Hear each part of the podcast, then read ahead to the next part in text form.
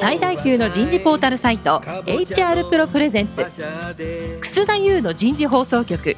有名企業の人事にズバリ聞く。年間数百社の人事を訪問し続けている人事のスペシャリストでありシンガーソングライターとしても活躍する HR エグゼクティブコンソーシアム代表の楠田優が有名企業の人事や人事をサポートする専門家を招いて企業が抱える課題や実際の事例を紹介しながら解決策を模索していきます。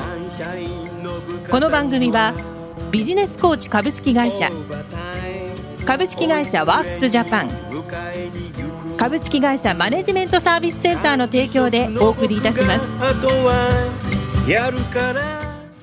楠田優の人事放送局有名企業の人事にズバリ聞く。パーソナリティの楠田優です今日は先週からお送りしているテーマ外資系企業の人事で活躍するキャリア。今日は第2回目になります。今日のテーマは外資系企業で働くための英語力になります。早速ゲストの方をご紹介いたしましょう。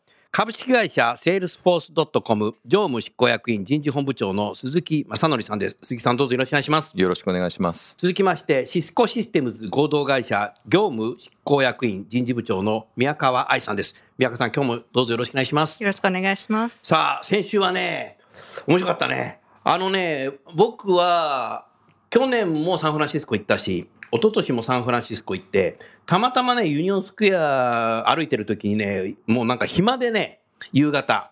そしたらね、2階建ての観光バスにね、乗る機会があったんですけど、まあ、でも3時間かかるんだけど、で、乗ったらね、アナウンスする人がね、ラップでね、黒人なんだけど、ラップでね、説明するの。面白いな、サンフランシスコで自由だなと思って。その中でね、サンフランシスコでね、一番高いビルはね、セールスフォースだって言ってたよ。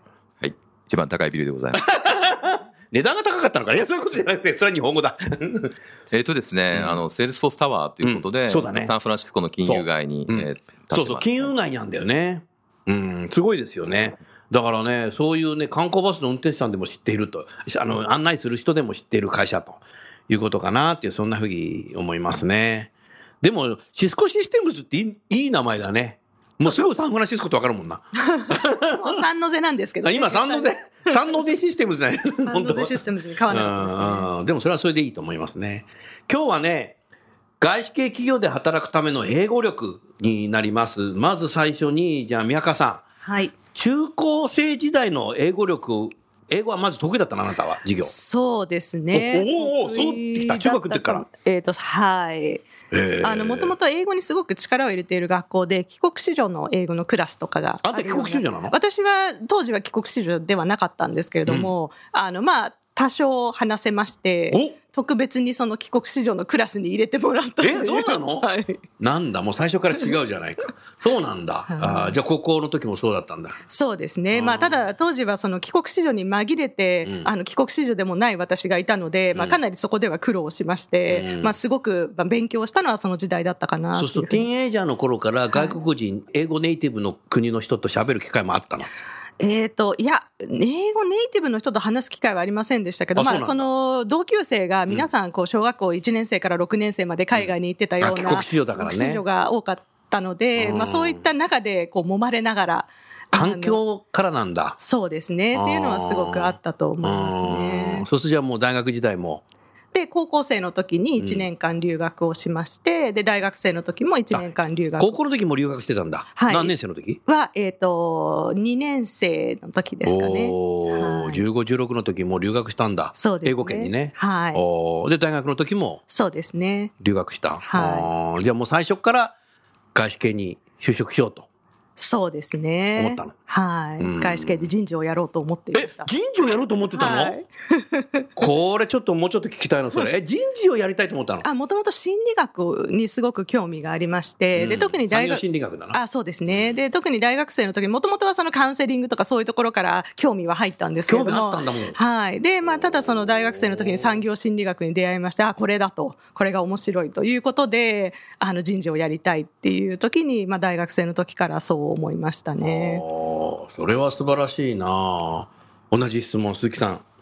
えっ、と、私はですね、うん。中学時代にラジオから流れてきたですね、ビートルズの歌で、うん。ビートルズが大好きになりまして、おそれ僕と一緒じゃないですか。英語はビートルズで学びましたとお！いうことで、そうなんだ。ビートルズの歌って非常にメロディーが分かりやすいです一回し、聞いたら記憶しちゃう記憶。に残るっていうことで、まあ、そのリバプール出身なんですけど、うん発音もこうすごく綺麗だし、うんあのそこからですね、うんまあ、普通の公立の中学校に行ってたんですけど、うんこれは英語を勉強したいということで、うん口ずさむようになり、英語を学んでいったと。え、そうなんだ。いうことです。はい。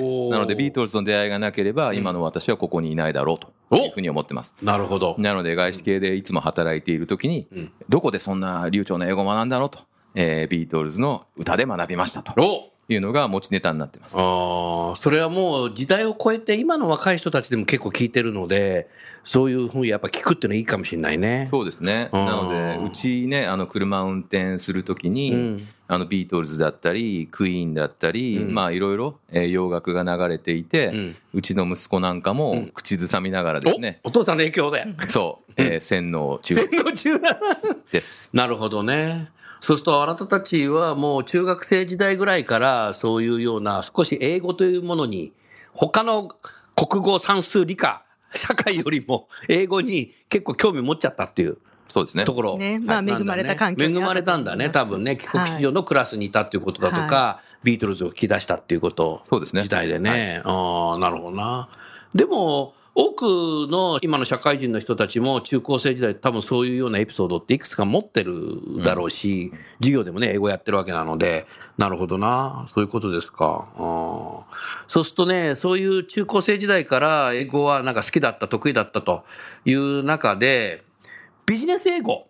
この英語力ってどう鍛えていったんですか ?4 つに分けてね、少しお話を聞きたいなと思います。聞くっていうのと、話すっていうことと、書くっていうことと、読むっていうこと。じゃあ、今度は鈴木さんからお願いしようか。そうですね。私の場合、まあ、ビートルズが好きで、うん英語が好きになって、海外留学、大学、大学院っていうふうに。そうだ、あなた大学も大学院もアメリカねにいたからね。そうなんですよ。ただ、実際そのビジネスに役立つっていう観点から言うと、うん大学院でうん人事とか組織論を、えっと、学んだっていうところはうん、どういう単語を使えばいいのかなっていうレベルでは、すごく理解できたのかなと思います。うんただ、実際に、うんまあ、実地の世界に、実務の世界に入っていったら、まあ、理論通りには物事っていうのは動くものと動かないものがやっぱりありますので、うん。まあ、そこは特に喋る、聞くっていう側面に関しては、うん今でも日々勉強中とお。今でも勉強中。まあ、あくまでもネイティブスピーカーというかですね、うん帰国子女ではないので、うん日本で生まれ育った人間が外資でずっと活躍してると言っても、うんネイティブみたいにはならないですよね、やっおっしゃぱりね。る通りだね。なので、まあ、できる限りのことをですね、日々努力しながら自分の考え方を皆さんに伝えていくと。で、日々反省と。えーなるほどいうことでございます前回と一緒だ。なるほど。うーん。宮川さんも？えーとですね、私は英語については結構の持論がありまして、知らない単語は聞き取れない。なので、単語力をとりあえず上げるとおいうところをすごく学生の時からやってた。あのやっていましたね。で、うんその単語力を上げるための、まあ、目標、例えば英検だったりとかっていうのをまあ自分に課して、まあ、それをしこしこ勉強すると。で、今でも、やはりちょっとでも知らない単語が出てきたら、それをそのままにしないっていうのは自分の中で意識は、うんあの、してはいますねコ。ツコツ学ぶタイプなんだね。そうですね。うんそこはでも重要かもしれないね。積みそうですね積み上げていくことによって。はい。うん。英語力に関して言うとですね、うんこれ頭の良さとかってあんまり関係ないと思ってるんですね。うんなので、やった量がうんそのままアウトプットとして出ていくっていう世界だと思ってるんですね。なるほど。なので、どれだけそこに時間を費やすことができるのかと。うん。そのためには、費やすためにはですね、うん自分が楽しいような勉強の方法じゃないと、長続きしないんじゃないか受な。験のためにじゃなくてね。じゃなくて。なるほど。で、私はビートルズだったし。やっぱり映画っていうので、うんこうスクリプト片手にですね、例えば「ブラック・レイン」っていう映画があるんですけどあーしてる。あの100回ぐらい同じ映画を見ましたおやっぱり二人ともあれだね、結構手張りの手というか、結構特訓してるね。やっぱそれなかったら無理だもんね。そうですね。うん少しここで聞きたいのが、宮川さん、高校生と大学時代に留学した、はいそれからあの鈴木さんは大学、大学に留学した、最初、羽田なり成田から立つときって、期待と不安な気持ちが交差したと思うんだよね。不安なことってなかったの？高校生の時は不思議とあんまりなかったんですよね。大学生の時の方がありました。え、あったの？大学生の時は？はいあった。おおどうでした？向こうに行って。まあ行って、まあもちろん、まあ不安的中なこともたくさんあり。どんなこと不安だったの？あの、不安的中というかですね、まあ失敗しちゃったとか、あの、まあ英語力が足りなかったためにですね、向こうのテキストってすっごい高いんですね。一、つのテキストで、あの、1万円以上するんです。おそんな高いんだで、それを間違ったのを買っちゃったとかですね。もうそれでも、こう、返品っていうのが言えなくて、うんもうなんかその場で、うまく言えなくて、その場で泣いちゃうみたいな。泣いちゃうみたいな。そんなことも宮ありますねそういうこともある。そういう、そういう性格でもあるのね。あ、の。当時ですね、ずいぶん前ですけど、うんはい、そんなこともあったりとか。鈴木さんは不安なかったの？いやいいつも不安ですよね。やっぱ。新しい ことをやる時っていうのはやっぱりいつも不安だと思うので、うん。なんかこうストイックな感じに聞こえますけど、うん。そこを自分鞭打って一歩を出すと、一歩踏めば次の一歩が出てくるっていうような感じなのでいきなりなんか大きく変化するっていうことはやっぱりないと思っていて、うん。ちょっとずつちょっとずつ変わっていくっていうことなんだろうなと思ってます。なので、うん。新しい環境で、まあ、言語もままならないところに留学するっていうのはやっぱり不安でしたし、まあ、例えばね Google 時代に、まあ、研修講師としてねリーダーシップ研修講師として、はいまあ、世界各国でね、リーダーシップ研修とか教えましたけど初めね初めて行く国はやっぱりすごく不安ですよね。うんだからインドで初めてね、うんその研修に行った時も、ものすごい不安で、うん不安的中みたいな感じですよね、やっぱりね。うん、なるほどね。うん。でも人間は不安があるからこそ成長するんだろうね。そうですね。不安を乗り越えないとダメだね。はい不安があるから行きたくないやってみたら、やってみたらうん、大したことないっていうことが多くて、おお、杉さん大物そうなんです。そうなの？1回目がやっぱり怖いですね。何事もあるよね。人間ってね。最初の初めの一歩はね。うんでもね、海外に行って学ぶとか教えるとか、そこはやっぱり誰でも大きな不安があるね。だってどっちもだってティーンエイジャーの頃でしょ？そうですね。ねえ。すごいよね。うん。そうすると今度、その、やはり、あの、電話会議だとかテレビ会議だとか、多分皆さんの会社当たり前にやってらっしゃるんだろうけど、英語で自分の意見を主張する力、またはその、話すタイミングはいここって結構さ、逃しちゃって会議終わっちゃうケースってなんかあるのかなと思ったけど、鈴木さんいかが？ありますね。なんだ、正あの直これはですね、うん戦略がありますと。お戦略が2つあります。お1つ目の戦略はうん、先陣を切るっていうことだと思うんですね。先陣を切る。まずは発言すると。お初めの段階で、うん誰も喋ってないので、まあ、初めだから何でも言いたいこと言えると。なるほどいうことの、ね、流れを自分の方に持っていくか、うん。まあ、どっかのタイミングで、こう、なんかこう、息がね、うん皆さん、こう、喋り疲れたタイミングで、冷まってみると。なるほど。今の話はこういう話だったよね、みたいな。うん。この二つは結構使えるかなと思ってます。なるほど。これはすごい教育番組ですよなって。なんか でもそれはあり得るね。最初に言っちゃうっていうのはね。最初に言っちゃうのはありですね。うーん。宮川さんいかが今の聞いてて？あの、私もですね、その先陣を切るっていうのは意識をするようにはしていて、質問がある人っていう時に、はいと先にもう言ってしまう。で、そのためにはやはり会議で話される内容っていうのはあらかじめやっぱり自分の中で咀嚼をして、まあ、どんな質問があるかなっていうのを想定をしておくっていうことがあると、次に進めるのかなと。で、まああともう一つは、その国々で文化が違うので、相手に被せていい文化っていうのも当然あるんですよね。日本人っていうのは、幼い時からこう人の言うことは最後まで聞きなさいって育ってきていますと。ただ、海外ってそういう教育じゃない国も当然あるわけで、こう、相手の最後をちょっと遮るようにもう次の話をするっていうのも、文化によってはそれは全然あの悪いことではないっていうことを自分の中である程度整理をして、もう言いたいことがあった時に迷わず、もう多少相手の語尾の方に被っても何かを言葉を発するっていう、まあ勇気のようなもの。で、日本人って一番大きなハードルってやっぱりその今までの文化的な背景から人の話を最後まで聞こうとか、でその自分の番が回ってくるのをなんとなく待っているっていうのが前提としてあると思うんですね。ありますねでその文化的前提を自分の中で意図的に排除をするおっていうのはすごく重要な戦略だと思っています。最初の1回目がそこなかなか度胸がないかもしれない。やってみると、あいけるじゃんっていうふうになれば、そのやり方でできるのかもしれないなって思ったな。あと一つ補足するとすると、はい。あの完璧主義である必要は全然ないと思っていて、うん英語はブロークンでもいいんだろうと、うんなので、うんブロークンでもいい中身の方を大切にして。思ったことを口に出してみるっていうことなんだと思うんです、んまあ、そうは言ってもうん僕自身も言えない時もやっぱりあるわけで、うんでうん。なのでその時はまあしょうがないなとしょうがないな。次次それも反省次次また頑張ろうと なるほど。まあ、ただ、そのずっと発言しないと、グローバルの会議では、この人、会議参加しているバリューがないよねと、付加価値ないよねっていうことなので、まあ、相手にされなくなっていってしまうっていうところがあるので、必ず1回はえー発言するようにはしてます。なるほど。さすがだな。よくね、この議論をいろんな外資系の人たちとするときに、例えばアメリカの会社だと、アメリカ人がよく言われるみたいなんですよね。日本人は質問しないと。だけど、議事録を書くのがうまいと。多分これって小学校、中学校、高等学校の時にさ、先生が板書してるやつをさ、ノート一生懸命取っとったじゃない。うんだからノート取るのが多分、日本人ってうまいんだろうなっていうふううにん思うね。うん字が綺麗だと思いますね。あ字が綺麗。字が綺麗。なるほど日。本人は字が綺麗です。なるほど。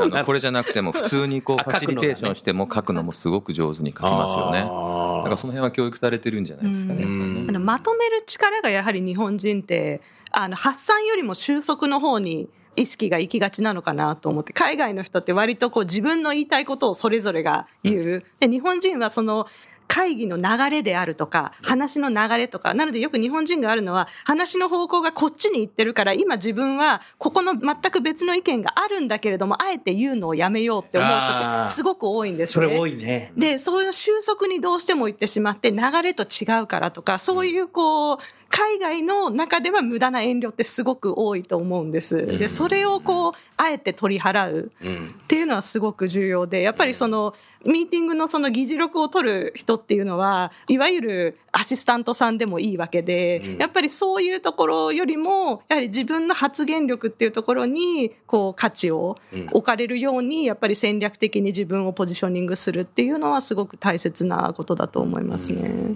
今からね、7年ぐらい前前に、あの、アメリカのフロリダで HR の大きなカンファレンスがあって、仕事でたまたま私も行ったんですよ。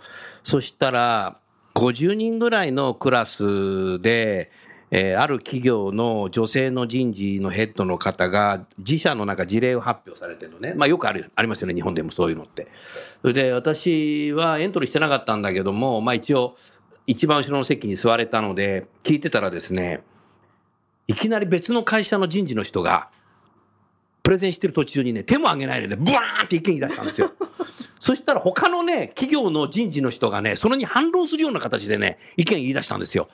もうね、え、これクラス崩壊なのと思ったんだけど、そしたら、その、もともとプレゼンテーションをする企業の人事の人がね、ファシリテート始まっちゃって、そこでね、みんなで議論がね、すごい活発になっちゃって、途中でね、もうね、その事例はやんなかったんですけど、もうあと資料 PDF で送るからみたいな、こうやっちゃって。でもね、それがなんかすごく良かった。だから日本人は最後に、質問ありますかってなんか手挙げないよねみたいなふうで終わりますってやるじゃないですか。全く違うよね、セミナーの。そうですね。なので、まあ、基本、こう、自分の意見を言っていいっていう環境なんだと思います。いつでも言っていいんでも言っていいんですね。自分が疑問だと思ったら基本的に言っていいと。うんなので、まあ、先ほど流れっていう話がありましたけど、うんまあ、あえて流れを気にせずに無視してですね、うんえ質問する方が、うん例えば流れを気にしすぎて意見言えないよりはうん全然プラスだと。なぜなら、んその意見うがん次の発想を促す可能性がやっぱりあって、いや、俺もそれ、私もそれちょっと考えてたんだけど言えなかったっていうのは必ずあるんですよね。あるね。なので、まあ、質問は必ずすべきっていうことだと思います。うん。であれがね、すごく面白かった。で、日本人は、こう、パワーポイントで、こう、事例を発表したときに、最後に必ず書くんですけど、あれやめようよって言ってんですよ。ご清聴ありがとうございました。つまり、オーディエンスに黙って聞いててねって言ってるようなもんなので、これからもうね、あれ書かない方がいいよ。予言してんだよ、だから最後に。うんだからね、やっぱりそこがもう日米の大きな差があるなというふうに思ってるので、自分の意見の言いたいときにいつでもね、言ってしまうっていうのも、そうですねこれ。からチャレンジしていくっていうのが重要かなって、そんなふうに思いますね。うん。そうするともう、お二人はもう会社の中で、ね、海外とつないで、テレビ会議だとか電話会議で、結構頻繁にエブリデイやってるんでしょうけど、そういう中で自分の意見っていうのは言えるようになってきた。まあ当たり前に言ってる。そうですね。あの、なので、あの、事前準備が大切っていう話があったと思うんですけど、うん。やっぱりこう、普段から、まあ、アンテナをこう立てて高くしてですね、うん。えーどういうことを言おうかなとか、今、例えば、まあ、外資で働いている以上、日本と海外をこうつないでいる役割、ブリッジの役割ですね、橋の役割をしているっていうことだと思うので、うん今、日本のマーケットがどうなっていて、うんえ日本のビジネスがどうなっていて、うんまあ、人事はそこにどういうふうに貢献していてっていうところを、うんやっぱりちゃんと言語化して説明できるような状態に常に持っておかないと、いい発言ってやっぱりできないですよねね。なので、事前準備ってすごく大切だと思います。うんなので、常にまあ何が起きていて、自分でどういうことを考えてっていうのを整理して説明できるような状態にはしてます。うん同じですか？そうですね。やはりいくつか自分のその質問の方向性というのはやっぱりこう傾向がありまして、こう何か人事内の話をしている時も、じゃあそれがビジネスに与える影響は、それじゃあビジネスにどういう価値を与えるのか、じゃあ外のマーケットはどうなっていて、じゃあその3年後の世界っていう中で、あのどうなってるのかとか、もういくつかそういうこう自分のこう考えの質問をしていく方向性というのは、こうなんとなく柱があるので、やっぱりそういったものに照らし合わせながら、こうその議論によってもう自分の質問っていうのがこうすんなり出てくるような、まあ自分の心のトレーニングというか、っていうことはあのさっきのおっしゃってたまさにポイントと似ていると思うんですけれども、うんはい。なるほどね。少しね、先ほどのテーマに戻りたいんですけども、読むっていうことでは結構なんか本読んだりもするの？あの、基本僕本読むの好きなので、それは日本語でも英語でもあ英語の本も読むの？読みます。はい。おーなので今流行ってうん。るトレンドの本は基本ビジネス関係のものは読みますね。なるほどね。うーん、そうなんだ。いかがですか？あの、私はですね、最近本を読むことがなかなか億劫になってしまって、聞いています。聞いてる。なんで、こちらのラジオがっていうさっき、あの、お話がうん。外であったかと思うんですけれども、聞いていると、歩いている時も、何している、走っている時も、こう、聞くことができるので、オーディオブックとか、あ、オーディオブックね。そういったもので、スマホでね。はいそれはいいよね。はい。うん読むというよりは、まあ、聞いていると。聞いてると。あはあ、なるほど。うん僕はですね、買ってからオーディオブックを両方買います。え？なので、そうなの？はい。なのでまあ読んでます。そのまま読みながらオーディオブックで音聞いてる感じですね。へえ、なるほど。はい。うん、でも自分自身で結構五感を鍛えてるね、鈴木さんの場合。やっぱりね ね、五感鍛えないと、まあ何、例えばね、その自分の発言言いようにも、そこでどういう話をされているのかっていうのが聞き取れなければ、意味ない。やっぱ発言できないのでそこはちゃんとやっぱり耳を鍛えなければいけないなと思っています。なので、まあ海外にいるわけではないので、まあ普段日本語でまあ生活していますから、まあそういう意味で英語力ってやっぱ落ちていくんですよね。なので意図的にたくさん聞くようにはしてます。なるほど。でもそれだけやっぱりそのテレビ会議とか、なんていうの、電話会議で日本人として日本にいながらグローバルに接続したときに意見を言っていると、実際あなたたち自身がさ、サンフランシスコとか行ったときに、あ、お前かみたいな。そうですね知。ってもらうっていうの重要だよね。あの時のあれ言ったのお前だよな、みたいな。初めて会ってもね。はいうん。うん。なので、まあ、どういう人なのかっていう、そう、Who I am 的なうんところと、まあ、どういう意見を言うやつなんだっていうのは、ん両方理解されたら、うんその人は、まあ、グローバルで受け入れられるんじゃないかなとグローバルでそこから信頼関係できるかもできます、できます。なのでそれ、がないと、うんなんかいつも会議に出てるけど全然喋んないし、こいつ何考えてんのかなってぐらいなっちゃうよね。そうですね。あと、やはり外資系ってなんだかんだうん、ネットワークってすごく重要なんですね。なるほ。ど。その知っている人がいるとか、うん。っていうことって、なので、まあそうやって自分がたくさん発言することによって、自分の知り合いが、この人、ああ、どういう人か知ってるっていう人がどんどんこう本社だったりとか、いろいろなところに増えていくことで、まあ自分に対してその次のオポチュニティだったりとか、次のそのね、キャリアだったりとかっていうのがすごく開いていくっていう感覚はあるかもしれなるほどないですね。ね、それは確かにそうかもしれないね。自分のキャリア自分で作るときはやっぱネットワークないとね、できないっていうのもはい。多分あるんだろうなっていう、そんなふうに思いましたね。あとはですね、うん。なんか学べるんだと思うんです、うん。あの日本国内じゃない人と、うんやっぱり日本の状況を説明したりビジネスの状況を説明したり、こういうアイデアがあるんじゃないかって言った時に全然違う視点で物事を言ってくれたりするのでそれが自分自身のやっぱり学びになるということなので、まあ、例えば日本国内とかいると、まあ、自分ってある程度できるんじゃないかみたいなことを思うんですけど、海外に目を向けたら自分よりできる人やっぱりいっぱいいるのでなるほど。まあ、そこから学べる刺激になってるんじゃないかなというので、自分から学びを取りに行ってるんだ。取りに行ってますね。はい、素晴らしいね。うんそれじゃあね、最後にね、おすすめな英語力向上策。これはですね、テッドじゃないですあ、かテねン。ポね、YouTube に来たか。そうですね。なので、あの、昔を考えると、まあ、例えばスクリプトの本を買って、同じ映画を何回も繰り返し見るような環境だったんですけど、今やっぱ YouTube ができたおかげで、いろんなコンテンツがすごくフリーだし、スクリプトもそのまま見れるので、あの、おすすめとしては自分が興味を持てるコンテンツを何十回も見るっていうのが一番いいんじゃないかなというふうに思います。おーいいね、それ。いかがですか？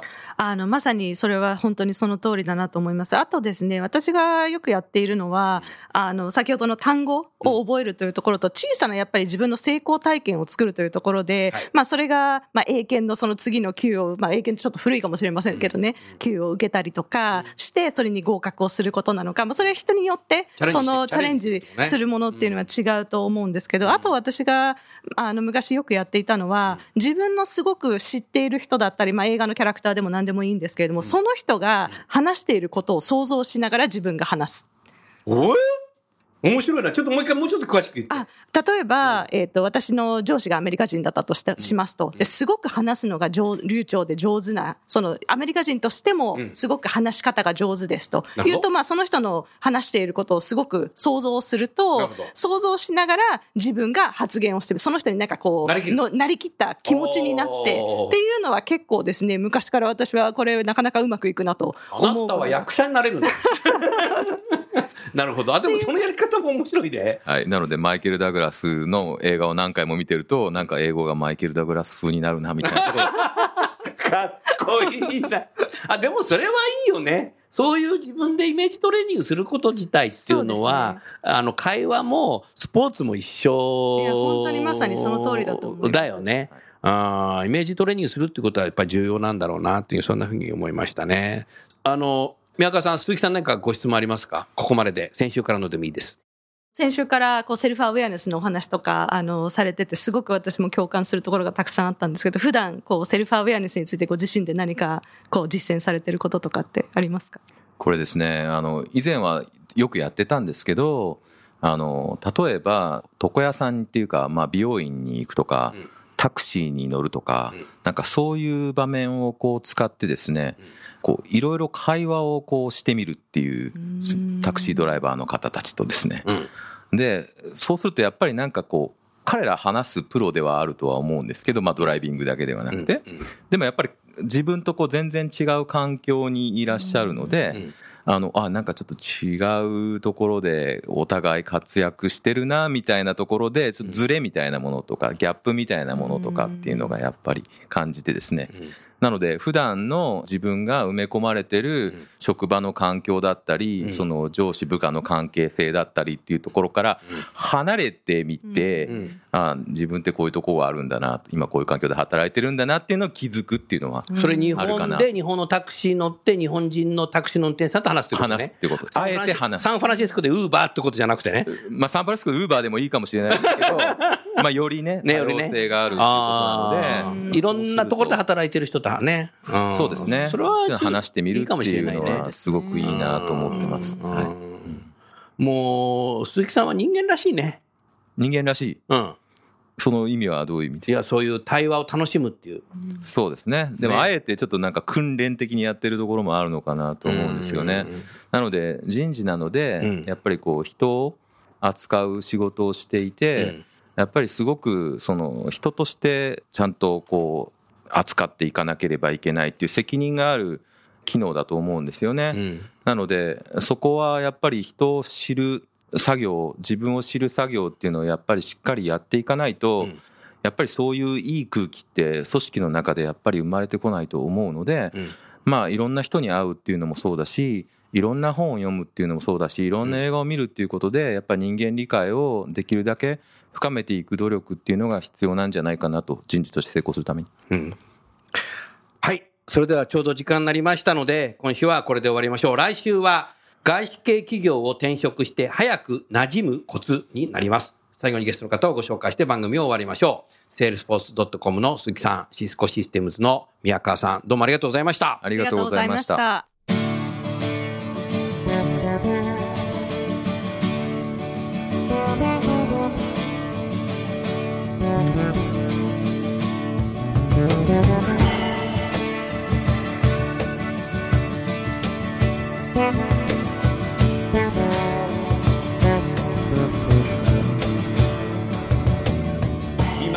今日のお話はいかがでしたか？楠田祐の「 The Times Will Change。時代は変えられる」とともにエンディングといたします。この番組は日本最大級の人事ポータルサイト HR プロのウェブサイトからもお聞きいただくことができます。HR プロでは人事領域で役立つさまざまな情報を提供しています。ご興味がある方はぜひウェブサイトをご覧ください。この番組は人と組織の生産性を高めるビジネスコーチ株式会社。企業の人材採用支援キャリア支援を通じて人と企業の持続的な成長と価値創造に貢献する株式会社ワークスジャパン。企業の人材戦略人材育成のプロフェッショナルカンパニー。株式会社マネジメントサービスセンターの提供でお送りいたしました。それでは来週もお楽しみに。